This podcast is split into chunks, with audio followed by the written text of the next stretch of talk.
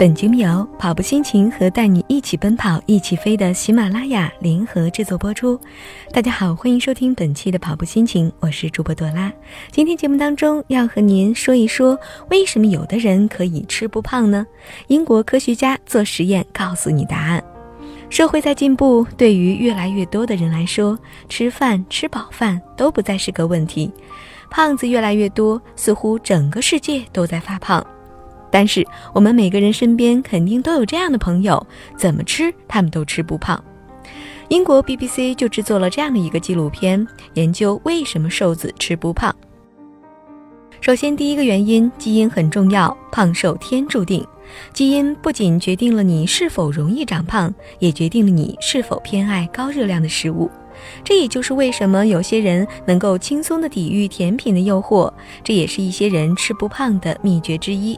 因为他们从生理上就拒绝高热量的食物。不过，节目一开始，首先要为胖子证明，正是由于胖子们都有轻松增肥的基因，体内拥有更多的脂肪，他们就可以在没有食物可吃的情况下维持更久的生命。这样就使得他们的祖先能够在上百万年的饥饿时代中存活下来。所以，对于古人来说，脂肪可真是个好东西。第二个原因，瘦子一般是吃饱了就不再继续吃，而胖子则是吃饱了还要继续吃。科学家发现了一种叫做 FTO 的基因，拥有这种基因的成年人平均体重远高于其他人。究其原因，FTO 患者在非饥饿的状态下吃东西的几率要远远高于其他人。所以，对于瘦子来说，他们无需要刻意抵制美食的诱惑，在不饿的情况下，他们对于任何食物都不会感兴趣。第三个原因，瘦子不可能永远是瘦子，也会长胖，但是胖起来的并不是脂肪，而且很容易就瘦下来。研究表明，脂肪细胞的数量会在青少年时期暴增，不管你长大以后如何减肥，都减少不了细胞的数量。所以，少年胖则终身胖。很多瘦子是在青少年时期就很瘦了，所以即使成年以后，他们也不容易长胖。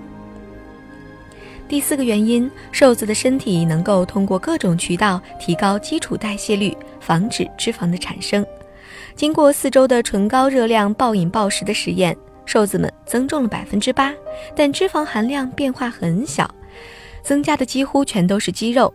基础代谢率升高了百分之三十，那么我们究竟应该如何减肥呢？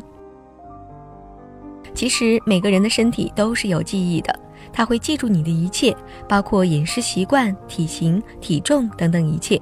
在你开始尝试改变的最初阶段，这个记忆会帮助你恢复之前的状态。事实是残酷的，但也没有必要绝望。毕竟我们每天都能够看到这么多减肥成功的励志故事。所以，想要彻底改变也并非不可能。